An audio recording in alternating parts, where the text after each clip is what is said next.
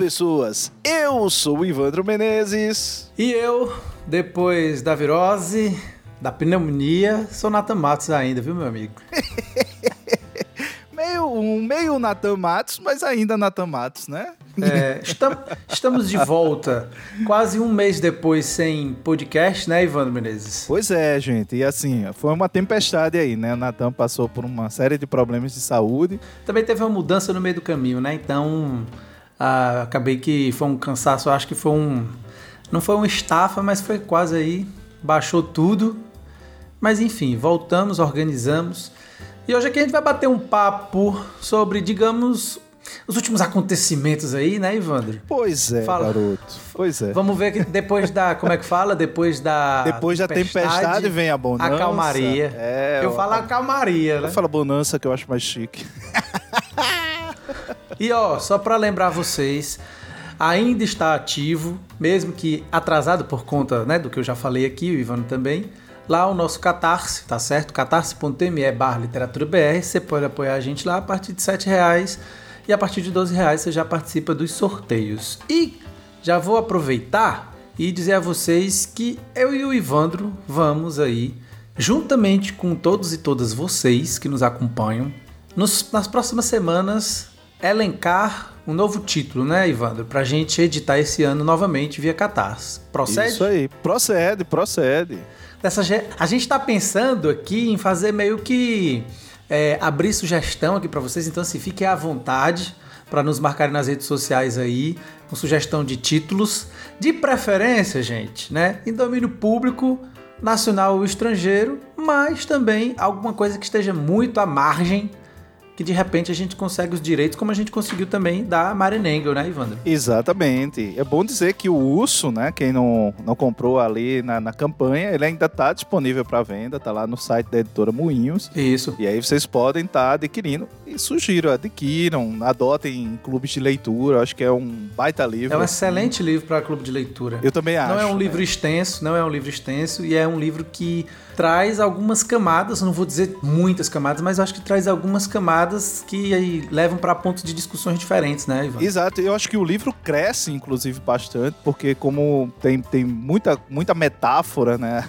né, no livro inteiro, eu acho que ele cresce muito nessa, nesse diálogo com outras pessoas, com outros leitores, assim. Sem contar a possibilidade de, de discussão até mesmo da personagem principal, A Lu, é, que, dentro, é, que dentro de uma diacronia e sincronia, algumas questões ali quanto ao, femi- ao feminismo podem surgir e ser discutidas, né? é verdade. É um, é, um, é um livro que eu gosto muito. É, todos vocês já sabem, já, já fiz muita propaganda dele por aqui. E é, aproveite leiam o Urso, ele está disponível. Leia Marianne Engel, que é uma, uma escritora aí canadense, é uma apesar de ser literatura em língua inglesa, mas é um pouco fora da rota, né? Então você acaba percebendo ali o que estava acontecendo de uma certa maneira na sociedade canadense no- nos anos 70. E o Canadá é sempre um país que a gente fala de referência como desenvolvimento humano, né? A ideia de, de direitos humanos, a ideia de igualdade, a ideia de inclusão. E aí você vê como isso, até poucas décadas atrás, não era bem uma realidade, né? Ainda tinha muito dessa estrutura machista, muito dessa estrutura patriarcal ali. Então é é interessante também de pensar nisso, né? Como é que o Canadá chegou ao que ele é hoje, de uma certa forma, enquanto sociedade, e que isso não faz tanto tempo assim, porque às vezes a gente pensa que os canadenses já nasceram assim, super educados, super desenvolvidos, né? Nada colonialistas.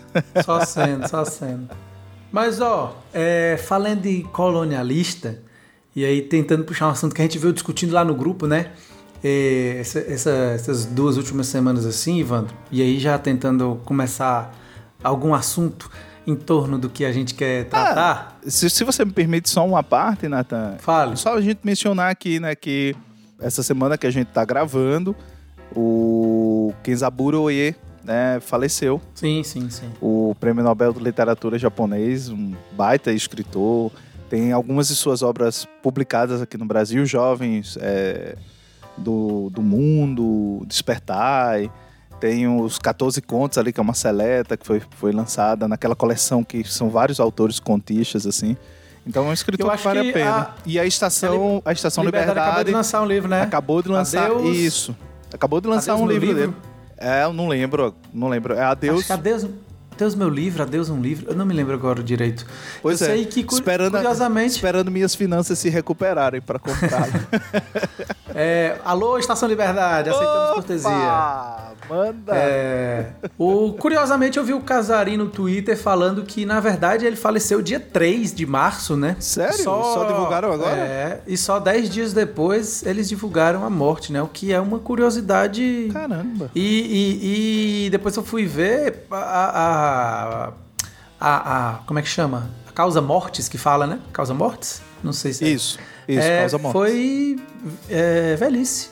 Morreu por velhice. É, ele era bem, é. bem velhinho. 88 anos, se eu não estou enganado. Caraca, eu, eu acho que talvez a família tenha, tenha preferido né, não divulgar de imediato para cumprir os rituais funerários. Os japoneses são, são bem ritualísticos. Mas, Ivandro, já mudando... Tem um sossego, já, né? Já mudando o assunto que a gente ia, porque a gente é assim... Ah, isso era só uma menção. Isso era só não, mas aí agora já veio outra coisa na cabeça a gente vai mudando como a gente sempre faz. É, eu fiquei pensando. Frente, Tema frente, pra quê, né? Roteiro é, pra quê também? Pois é. Não, mas tem a ver, você vai ver, ó.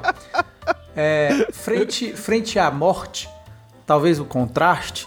É, oh, não, agora eu não vou nem falar porque vai, vai ficar muito imbecil da minha, da minha parte. Mas assim, frente à morte, talvez um pouco do contraste seria pensar em felicidade, né? Sim, claro. É, é, acho, claro. acho difícil a gente, em alguma perspectiva, ver a morte como algo feliz. Talvez para algumas pessoas pode ser algo bom no sentido de como se percebe a vida. Mas enfim, tu tá entendendo a minha vibe mais é, simples, tô entendendo, né? Tô entendendo, tô entendendo. E tu é um leitor dessa literatura asiática, digamos assim, né? Tu já leu mais autor e autora chinesa do que eu, Gosto. japonês mais ainda, né? Coreano também, se eu não estiver enganado. Gosto um pouco, gosto um pouco. Tu teria algum livro de final feliz de literatura japonesa, asiática, assim, que tu lê, que tu lembra? Fiquei pensando Cara, que nisso. eu me lembre. que eu me lembre, não. É... eu acho que talvez o, o, Memórias de um Urso Polar, da, da minha musa Yoko Tawada, Olha aí. É, possa ter um final.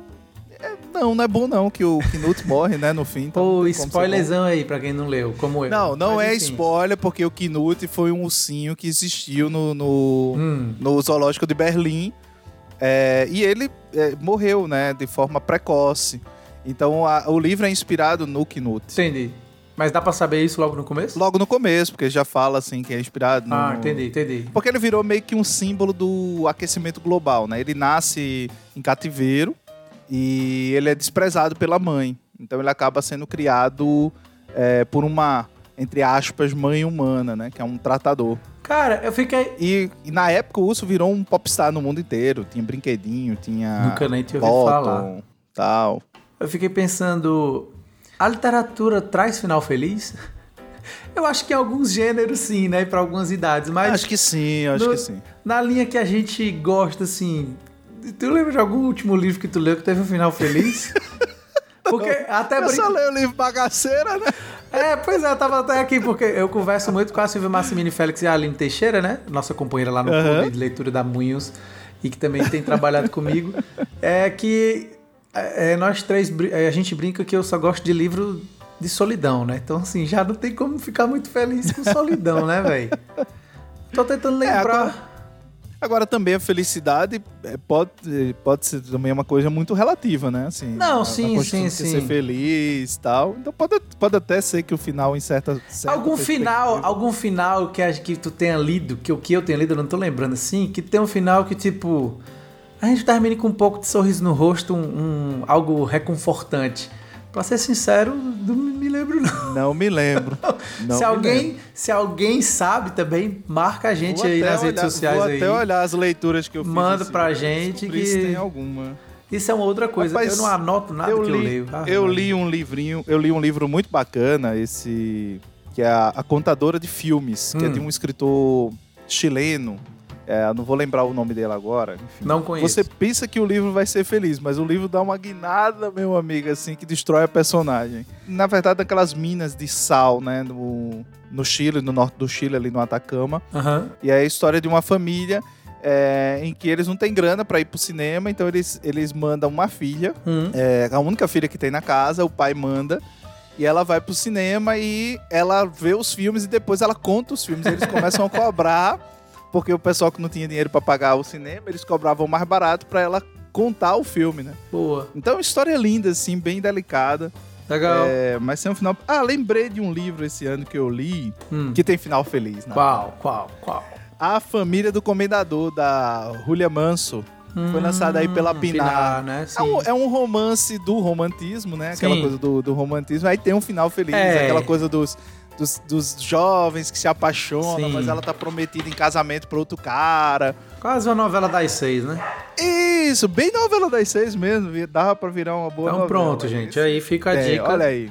do livro Final da feliz. Pinar. Que provavelmente deve dar pra, deve, deve dar pra encontrar lá no site da Pinar lá. Isso, eu acho que o A Talentosa Família Hibix tem também um certo final feliz, mas não diria que é bem assim. Eu tenho muita vontade É de ler esse aquele livro, final feliz, fofinho, mas tem um, tem um final bacana, né? Porque é, Entendi. é uma- Ó, ali a história do tio e da, da sobrinha, né? É, é bem bacana o livro. fazendo outra ponte agora, eu vou nas pontes. E é possível ser feliz com inteligência artificial? Cara, não sei. Tem aquele que filme, tem né, muita- do Hair, é Hair, Hair. Né? Que Eu acho amo acho esse ótimo filme, esse cara. filme, cara. Eu amo esse filme. Amo. Do Acho Spike Jones. A, a gente podia com- até rever com Joaquin Phoenix. e bater É, um vale papo pena. sobre ele, né? Vale a pena, cara. Ainda vale mais agora depois que o chat GPT aí, aparentemente ele já existia, mas agora bombou nas últimas semanas, né? Sim. O pessoal fazendo. Agora, bicho, já tem curso pra você aprender a usar o GPT no WordPress, no Instagram, como você criar tudo pelo. Até as suas aulas, Ivandro, aí de direito, você pode pedir ao chat GPT pra criar pra você. Já soube que tem muitos professores que estão utilizando, assim, como uma, uma ferramenta, né, para auxílio na montagem dos slides, de, de, para condensar informações e tal. E o que que tu acha disso pra professor? Cara, não sei, eu não entrei ainda. É, eu então já entrei, eu quero falar. Eu não, não entrei ainda. E assim, eu, eu acho que eu tenho uma certa resistência. Apesar de, de eu não ser contra a coisa da, das inovações, eu acho muito bacana. Eu uso sempre tudo o que eu posso. Mas sei lá, pra mim, particularmente, tem um processo também quando eu vou dar aula de conectar coisas, de aprender. Então. Eu gosto de fazer manualmente, sabe? Eu gosto de Aham. pegar o livro, eu gosto de grifar, eu gosto de anotar. Eu ainda sou um professor que dá aula, eu uso quadro, por exemplo. Apesar de estar fazendo slides cada vez mais, porque facilita um pouco a vida e, Sim, e, sim. aula Até tal. mesmo pra você poder atualizar, eu imagino, né, ao longo do tempo. Sim, sim, sim. E aí eu gosto desse processo de ler, de montar, de acrescentar informações, de procurar fotos e colocar, sabe? Então eu, eu gosto de fazer uma coisa muito colorida, muito cheia de imagem, não sei o quê. Porque pra mim funciona como uma forma mesmo de construção de aula. Aham. do que falar, do que dizer. Porque, cara, assim, eu não gosto de. de- eu tento ser, não, não ser aquele professor que se repete, sabe? Uhum. Principalmente nas disciplinas que eu gosto mais. Claro, a gente, por obrigação, dá uma ou outra que a gente não gosta tanto, aí essas a gente, enfim, faz bem, mas não, não é aquela coisa que você procura, né? Tanta coisa assim. Mas, enfim, confissões de um professor esse negócio. Pois, cara, ó, é, eu, eu fiquei sabendo, como todo mundo, né, o pessoal pela internet, e eu disse assim, velho, e eu fiquei. Eu não gosto, uma parte de mim não gosta mesmo, assim, não gosto, porque eu tenho medo. Tenho medo do que isso pode se tornar, e eu sei que às vezes até pode virar tema de deboche, a gente tem medo disso, mas eu tenho medo. Tem um amigo que é muito a favor dessas coisas, a gente já teve algumas discussões sobre isso, que é justamente por conta do, do que pode se transformar. Essas novidades, elas sempre vêm, uma coisa que a gente concordou é que elas sempre vêm por meio de uma bonança, para utilizar a palavra que você já usou, para depois nos maltratar. Como assim, Nathan? Tem um negócio do, do, do chip agora, né, da- na, na, cabeça aí, que o Elon Musk tá começando... Querem desenvolver. Querendo desenvolver, não, já foi desenvolvido. A, a fase agora é de ter os voluntários para poder fazer os testes. Já tá nisso. E aí, Isso é muito Black Mirror. pelo que eu já tava vendo, esse, esse chip no primeiro momento ele vai contribuir, aí vai começar a tentar contribuir para pessoas que têm Alzheimer, para poder pessoas que têm alguma outra questão de saúde, Por quê?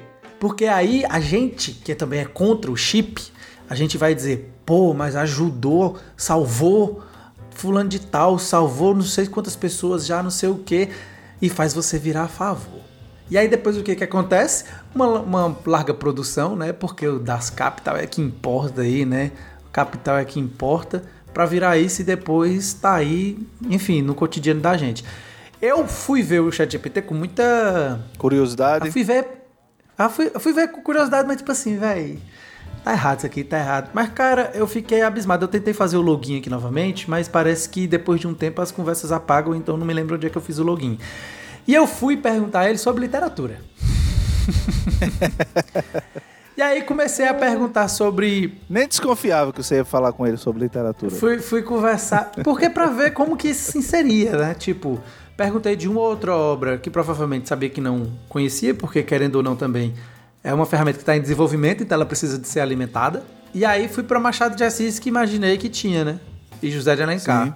E aí eu fui perguntei, fiz uma pergunta tipo assim, é, não me lembro, mas tipo assim, perguntei o que, que ela achava de Machado de Assis, José de Alencar, pedi para fazer um paralelo entre o Guarani e o Dom Casmurro do, do José de Alencar para ver se tinha alguma semelhança ou diferença. Bicho, e por incrível que pareça, as respostas muito bem escritas, muito bem escritas, primeiro sem erro ortográfico quase assim e, e gramatical. E cara, eu fiquei abismado porque eram respostas às vezes de três, quatro parágrafos. É, Eu disse os assim, alunos vão amar fazer prova online. não, e eu- aí eu fiquei, pronto, e agora? Como que um professor em sala de aula vai saber se foi o chat GPT que respondeu? Às vezes não tem nem como você saber, né? Porque aparentemente ele dá respostas diferentes, né? Para as mesmas perguntas. Então, diferentes que eu digo assim, não é o mesmo texto. Acho que depende como você pergunta também, né? Deve Sim, influenciar na sim. resposta. Mas eu, eu não sei se seria o mesmo texto que ele dá sempre, ou se ele, por exemplo, vai construindo textos diferentes, né? Respostas diferentes. Talvez diferentes à medida com o tempo vai passando, ele vai sendo alimentado. Então, assim, Sim. tipo, sangrem os porcos, dependem os frangos do Ivandro Menezes. Talvez se a gente perguntar, ele não saiba nada. Sim. Mas se a gente disser, olha, porque a gente pode falar, olha, esse livro aqui do Ivan Menezes, que é autor não sei o quê, bababá, foi publicado em tal ano, e ele trata sobre isso, isso, isso, isso. Ele vai agradecer, porque ele agradece, e, ele vai ficar com isso pra ele. Então, depois de alguém for lá perguntar, Ele vai saber dizer. vai dizer, olha, é do Ivandro Menezes, nascido em tal lugar, publicado por tal editora. Então, assim, essa porra é inteligente pra caralho. E eu fico medo Não, disso, sem cara. dúvida nenhuma. Agora começa você pensar, por exemplo, que a gente hoje tem bibliotecas, acervos literários inteiros digitalizados, Aham. né? Então na internet. Em algum tempo ele vai ler, sei lá, ele vai Ah, ler os começa- livros. Tô entendendo. Ele Quando vai começarem a começar fazer ter, né? Matrix com o chat GPT, né? Isso, mais ou menos porra. isso. Eu já, eu já soube, inclusive, de escritores que estão usando o chat GPT, não necessariamente para escrever o livro inteiro, mas tipo, escreve lá e coloca e diz, ajuda a melhorar, sabe? Melhora ah, lembrei, essa frase. lembrei, cara. Lembra, a gente tava falando no grupo e eu disse pra vocês o que eu ia fazer. Eu perguntei se ele podia escrever um romance. Aí ele disse que não tinha capacidade, não sei o que, não sei o que, bababá. Aí depois eu perguntei se ele poderia fazer um, um- eu não me lembro se eu falei mini conto ou um conto curto de horror ou de terror. Aí ele fez. Cara, ele, cara, eu fiquei esperando e fiquei lendo, macho. Outro grupo que eu, que eu tô participando, eles colocaram lá um, um conto que foi ele que escreveu, de horror. É, é conto muito coeso, coerente, mas muito clichê, tipo uma coisa relacionada a alguma coisa a Sim. casa, uma casa distante no meio de um negócio. e Lembra tal. bem, lembra bem Paul, né? Essas É, lembrou um pouco assim, bem clássicas. afastado, mas enfim. É. E aí eu fiquei Um bem. Paul sem qualidade, mas lembrou. Mas depende, porque assim, a, a qualidade literária, né? Porque se você Sim, coloca. sim, sem a criatividade, que eu digo, sem, sem Olha, se fosse pra ser uma redação, Ah. primeiro, segundo ano do ensino médio, nono Ah, ano, boa. tinha passado. E olha, eu te digo De uma boa, coisa: de boa, de tinha início, meio, fim, tinha sujeito. Ah, Como eu falei, a ortografia e gramática muito bons. E, e aí eu fiquei, carai, velho. Se a pessoa quiser fazer uma coletânea de contos. Faz inteiro. E aí aproveito para dizer às pessoas que chamam o livro de contos de coletâneas, por favor, revejam seu conceito, porque livro de contos não é coletânea, tá? É, a gente pode ter essa conversa em outro podcast. Bom, acho bom esse tema. Envolver o conto, eu acho bom esse tema. E eu fiquei besta, cara, porque assim, ele fez em pouco tempo, tudo muito coisa, tudo muito fechado. E aí eu comecei a pensar, cara, como que isso de, de, de, alguma maneira vai afetar o mercado, como isso de alguma maneira vai afetar os professores. E já li algumas matérias também que tem editoras até que já estão pensando em como utilizar o ChatGPT a favor. É, já conversei com a, a, maioria, 98% dos meus amigos e amigas são professores e professoras. O pessoal também já falou que o pessoal também está conversando, muita gente fica contra, né? Fica preocupado como que vai ser isso, com os exercícios e tudo mais. Eu li até uma matéria, se eu não estou enganado, não sei se foi na Inglaterra, um professor começou a passar. começou a passar é, os exercícios para o pessoal da faculdade responder tudo à mão. É, aí eu fiquei, velho, que exagero do cara. Mas você vai ver que vai ter muita gente que vai fazer isso mesmo. Aí, tipo, e, e, não vai resolver, né? Isso não vai resolver nada. É, cara, eu, eu sim, eu já tô nesse negócio de dar aula faz um tempinho, né? Eu comecei a dar aula em 1998, em escolas, no antigo ensino fundamental. Antigo não, né? Que é ensino fundamental. E aí comecei a dar aula ali de quinta, oitava série na época. Agora não é mais esse, essa nomenclatura, né? E de lá pra cá, obviamente que eu já vi muita coisa acontecer, inclusive a popularização dos, dos computadores, né? E aí eu lembro que vários colegas professores diziam assim, não, eu quero trabalho manuscrito. Até hoje na universidade meus alunos perguntam, professor, o senhor pode ser impresso ou o senhor quer manuscrito? Aí eu digo, eu não quero nem impresso, eu quero que você faça o PDF, me mande, pra gente não gastar papel nem ter de jogar lixo depois. Porque, enfim, você vai ler, corrige, às vezes não consegue devolver o aluno e fica ali, enfim, e vai acumulando. Não, mas aí tem gente que tem essa coisa. E eu acho que é uma, é uma questão que a gente, o que a gente estava falando agora, que é o medo, enfim, do, do novo, o medo de, das novas tecnologias, né? Então você tende a querer reforçar o antigo como se ele fosse seguro necessariamente, o que não é. Um aluno pode plagiar um trabalho e escrever manualmente tranquilamente, entendeu? Uhum. Né? Eu soube até que tem uma editora, acho que foi a Aline que comentou comigo, que eles estão vendendo um livro, acho que é um livro infantil até, que foi todo escrito e ilustrado no chat GPT, né? Ah, ilustrado, é, ele faz ilustração? Deve ter sido outra, outra inteligência artificial, né? Foi, ah, é, então tá. Mas foi escrito no chat GPT. É. Né? Então foi todo feito por inteligência artificial, as ilustrações e o. Cara, isso o... vai demandar tanta coisa, porque, tipo assim, vai poder inscrever obras no, no Jabuti? Boa pergunta. E que com autoria, porque, por exemplo, do que você falou, que tem gente que está utilizando para escrever textos, com partes do chat GPT, é uma coautoria. Aí eu me lembrei aqui, eu vim ver. Tem uma editora científica, né? É Springer Nature, tô vendo aqui. Uma das maiores editoras de revista científica do mundo proibiu publicação de, de artigos com coautoria do ChatGPT. E eu tava vendo, é, eu tava vendo outra notícia que eu fui buscar agora enquanto a gente tava falando, porque eu me lembro que eu tinha visto, que o ChatGPT já aparece como autor em mais de 200 livros vendidos na Amazon. Olha aí. então assim, a gente, por exemplo, a gente é produtor a gente tem aqui o Literatura BR, a gente pode começar, ao invés da gente reeditar algumas obras no domínio público, vamos começar a escrever contos. Do chat GPT. Vamos pedir um conto erótico, vamos pedir um conto de um personagem um serial killer, vamos pedir um conto que tenha o é, Pequeno Príncipe como sujeito principal do conto. E, e vamos vender ao 1,99 lá e tal, 2,99. Deixa Sim, estar. porque quanto mais informação você dá para ele, mais elementos, teoricamente, ele tem para trabalhar, né? Que doideira, cara. Aí já vi também outras aplicações sem ser na literatura, né? Como criação de conteúdo mesmo. Eu acho, sabe, Natan, que aí esbarra também numa outra discussão que a gente pode talvez fazer num outro episódio, que é essa busca que às vezes a gente tem por perfeição, né? Hum. Ah, o texto perfeito. É, eu começo a perceber que as pessoas têm pouca ou nenhuma tolerância mais ou paciência para o desenvolvimento. É porque mesmo na, nas, nas artes e nas artes como um todo, a gente vai ver isso. A gente lê o primeiro romance, o primeiro livro de contos de grandes escritores e não é lá essas coisas todas, né? Às vezes. Quando se comparado, por exemplo, ao, aos últimos, ao momento que ele está ali no, no auge do trabalho dele. Então você vai perceber que há um desenvolvimento também. Essas pessoas foram errando, foram buscando, foram encontrando também caminhos, né? Para os caminhos próprios, foram é, é, incorporando uma certa voz, construindo uma certa voz ao longo do, do seu trabalho.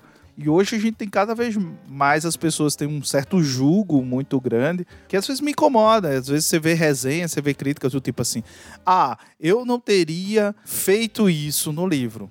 Tá, você é leitor, você não é autor. Então o que você teria ou não teria feito é assim é um problema teu, a escolha do autor. A obra é dele, Sim. não é sua. Ah, não, porque eu acho que aqui ele poderia ter desenvolvido melhor. E se o cara não quis desenvolver? Sim, sim, sim. Né? Se ele queria construir aquilo ali, se ele queria é, conter aquela, aquela, aquela, enfim, tem N fatores, mas eu acho que a gente tem um pouco disso. E talvez a gente pensar como as inteligências artificiais, que não vão se desenvolver nesse sentido, elas podem acabar construindo esse, ou engessando também essa questão, né? Porque, Sim. enfim, eu acho que ainda não temos uma inteligência artificial que tenha ainda criatividade, impulso, afetividade humana. Depende, a da Microsoft, a da Microsoft lá que diz que quer matar todo mundo, pode ser que ela tenha, viu? Que a criatividade Pode, dela já. Sim, sim. Ela mal nasceu e já quer matar todo mundo, tu viu? Mas né? aí não tem empatia nenhuma, né? Ela disse que não é o Bing e ela quer destruir é tudo. Olha aí. Rapaz, eu fiquei besta, viu, mano? Tá vendo? Se tu não pesquisou, se vocês não pesquisaram, que estão nos ouvindo aqui, pesquisei sobre a EA da, da Microsoft. Eu tô falando sério. Ela disse lá e tal, eu tipo assim. Não tô duvidando, eu não. vou cara. dominar tudo e destruir tudo, mano. Eu digo, eita porra, pois é, é isso. Não aí. tô duvidando. Tá, tá aqui nos nossos Windows, né, da vida. E eu fico pensando, cara, porque assim, quando os hospitais tiveram inteligência artificial no meio, se acontece alguma coisa, quando tudo, por exemplo, hoje em dia, cara, se tiver, se tiver um apagão, se tudo continuar funcionando nas cidades onde a gente reside e só a internet cair, se a internet cai no Brasil, o que que acontece? Vira um caos. Voltamos ao, ao tempo das cavernas. Absolutamente, a internet contribui, evidentemente, para muita coisa de sistema, para a gente poder atualizar, para a gente poder fazer ali. A gente chegou no ambiente, a gente fazer um cadastro, entrar, não sei o quê. Sem isso, velho, a gente vai ter que voltar pro papel. Mas até o papel voltar, meu amigo, dá um conto legal se não tiver aí, né? Se alguém souber Tá, alguma é coisa porque- parecida, pode mandar pra gente, pra gente ler. É, cara, acho que talvez uma outra distopia aí deva falar um pouco sobre isso, né? Sobre essa, essa questão do fim do. Aliás, toda grande distopia não existe internet, já notou? É, pois é. Verdade, verdade. Não, sim, Elas mas, mas eu, digo, eu digo o momento. Sabe o José Saramago, quando ensaio sobre a lucidez, as pessoas se dão conta que. Não, não sei se tu já leu. Não. Se eu tiver me lembra, minha memória estiver boa, tipo assim, não vou votar não, mas não. Ninguém vai votar. E aí é um caos. Assim como o ensaio sobre a cegueira, que o povo começa a ficar cego. Então assim, Sim, a algo- cegueira branca, ah, né? Ah, é um, um conto que Uma mostra cegueira luminosa. um conto que mostrasse essa, esse processo. A internet caiu. Caiu em Fortaleza. Depois caiu em Salvador. Depois caiu. E começa a cair a internet pelo mundo. E aí? Como, em quanto tempo a gente vai rever o analógico? É porque a gente não se dá conta, né, Natan? Boa parte dos nossos processos eles são colaborativos, né? Ainda que a gente não se dê conta disso. Democracia pressupõe colaboração, convívio social pressupõe ali a existência de um contrato social que todo mundo meio que obedece, né, veladamente, minimamente, mas obedece, cara. Então, assim, a gente tem uma série de, de, de mecanismos de colaboração, de construção coletiva. O que às vezes a gente esquece, né? Eu acho que a partir das revoluções burguesas mesmo, a gente passa a ter uma, uma noção de indivíduo que cresceu e a gente acha que é bem só isso, É. né? que o indivíduo ele não existe coletivamente, ou ele não é um produto da coletividade. E se exponencializou ainda mais com o avanço da internet, né? Claro. É isso claro. aí mesmo, tipo assim, é, é isso aí. É o que eu falo sempre, assim, velho, o que importa é a coletividade. Enquanto a gente não pensar Sim. em todos os ambientes, seja no condomínio que a gente mora, sabe? Seja na escola que a gente leciona, é, a gente nunca também. Isso tem a ver também com a questão de poder, né, cara? Porque as pessoas Sim. acabam se enganando, tipo assim, ah, eu não vou ser síndico do meu prédio porque dá muito trabalho. E acaba que aquela pessoa in- é, inoportuna, que muitas vezes ninguém gosta, que é um pé no saco e que é de extrema direita, por exemplo, acaba ocupando essa, essa posição. Sim, claro. E querendo ou não, pode ser ridículo isso, pensar assim, mas eu penso que é, é um, é um ponto inicial para essa pessoa se achar na consciência de, de, de, de testar outras, outros lugares de poderes, né? E aí vai acontecendo o que a gente viu até chegar no ex-presidente do Brasil, né? Enfim, eu sempre É, faço essas mas- relações. mas e tudo é- isso tem a ver com, é porque- pra mim, tem a ver com o que tu tá dizendo, essa exponencialização Do indivíduo. do, do indivíduo Do- do e de pensar em si só, né? Porque quando você fala em coletividade, você tá dando a entender que a gente, enfim. E tem mesmo, mesmo assim, o indivíduo é uma construção coletiva, porque o indivíduo, a percepção Mas ele aí é que tá. Vem de Eu crenças, vem de tudo, mas ele acha que não. É, tá se esquecendo que não. Ele acha que não. Isso, exatamente. É, eu, eu acho que as tecnologias, elas têm uma, uma, uma questão, sempre teve, na verdade. As tecnologias nos modificam e nos tornam, de uma certa forma, dependente delas, né? True, true. É aquela coisa, nem, nenhuma criança é maluca por videogame se ela não tiver um videogame. A hora que ela tem, ela não vive sem. Exatamente. Entendeu? Ninguém precisa de um smartphone até ter um. Quando tem um, Exatamente. não consegue não ter. Entendeu? Porque você vai se adaptando a, a essas tecnologias e vai superando outras formas de fazer certas coisas. E, e eu acho que, por exemplo, é, essas ferramentas que a gente usa, como a, a que a gente está usando aqui para gravar, Natan lá em Fortaleza e em Paulo Afonso, né, permite essas aproximações, mas ao mesmo tempo é uma aproximação que, se a gente for pensar para várias outras esferas, elas não necessariamente funcionam ou aproximam, né? Então, às, às vezes a pessoa vai se satisfazendo com isso e vai esquecendo ou se isolando e perdendo o contato. Eu acho que talvez a minha geração, eu tenho 42, Natan fez 38 agora, né, recentemente, então eu acho que as, no, as nossas gerações, pelo fato de a gente não ter nascido nesse mundo, é, a gente tenha muito mais essa capacidade de interagir e essa necessidade de interagir fisicamente, pessoalmente. Mas quando eu olho, por exemplo, para as gerações do- dos meus filhos, eu tenho um de 17 e uma de 14, eu já percebo que tem uma certa diferença no modo como eles interagem uns com os outros. Não Ah, sei se sim, tu percebes sim. também com a Olivia, porque já nasceu nesse mundo, né? É, já não, nasceu meio que é, nessa bolha. assim. aí pode ser uma outra percepção, depois, talvez depois a gente convidar alguém e conversar sobre literatura e tecnologia, né? A Acho uma infância. maravilha. Ou infância. só tecnologia É, mesmo. A gente já vai começar a encerrar esse episódio, senão a gente, né? É, a gente ia falar de final Mas feliz, né? aí Depois já, já valeu, valeu a ponte já do que a gente fez. Tá vendo que a gente não gosta de final feliz? A gente tá encerrando assim de uma forma nebulosa. Mas aí, assim, é, é Olivia, Olivia, por exemplo, tem Meio final Tem aberto. quatro anos e ela lê muito. Ela agora tá começando, às vezes a gente tá na sala, ou eu tô aqui trabalhando, agora, agora ela tá indo. Ela sabe vários livros decorados, né? Aham. Então ela vai, ela pega o livro, senta do nosso lado e vai lendo em voz alta as páginas. E aí acaba, papai, terminei de ler esse aqui, ó. E uma felicidade medonha. Então, assim, mas assim, ela, ela brinca muito no, no, no celular ou no tablet, por exemplo, né? E também vê TV. Por quê? Porque eu acho que todo mundo sabe que quem é pai e mãe, uma hora ou outra, tem que se entregar às telas, infelizmente. Claro. É além do que a gente pode, porque a gente tem que pagar boleto. Mas eu acho que pela presença também do livro, desde bebezinha, a gente sempre lê livros para ela à noite, contribui talvez para ela ainda conseguir, Sim, mesmo, sim, mesmo com a dúvida. tecnologia ali enxuvendo coisa pra, nela cabeça dela, ela ainda consegue ver a leitura. Vamos ver até onde, até quando isso vai. Sem né? dúvida. É, é aquela coisa, né, Natan? Leitura é hábito. O problema vai ser quando ela perceber que os amigos e as amigas não leem tanto, né?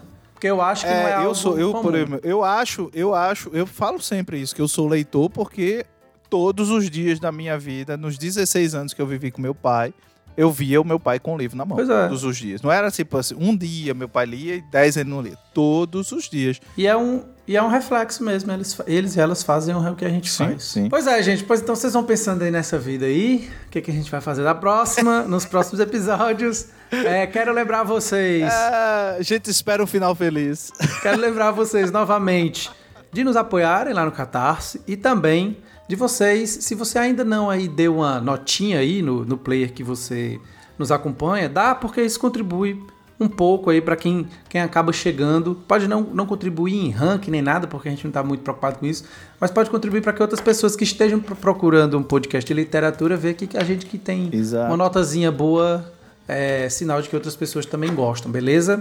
Tanto em E todos não- os agregadores, mas em especial forma no Apple Podcast. Porque o Apple Podcast, quanto mais essas classificações tiverem, mais ele coloca cima, né? o podcast pra cima, pronto. entendeu? E aí, quando você pega os rankings específicos de podcast de literatura, ele vai aparecer lá. Pois pronto. Entendeu? E aí outras pessoas vão ouvir. E quero convidar vocês também a nos acompanharem lá no canal do YouTube. Vou ver se esse ano o Ivandro se associa à minha pessoa e resolve aparecer lá também. Pra gente chegar. Olha, vou falar com os meus advogados chegar- pra ver se A gente tem a por- primeira meta, chegar nos mil inscritos. Tá faltando pouco. Se vocês puderem ir lá se inscrever, agradecemos. E deixo também o nosso agradecimento mais do que especial a todos e todas que nos apoiam lá no Catarse. Muitíssimo obrigado a vocês. Valeu, Um gente. beijo no coração.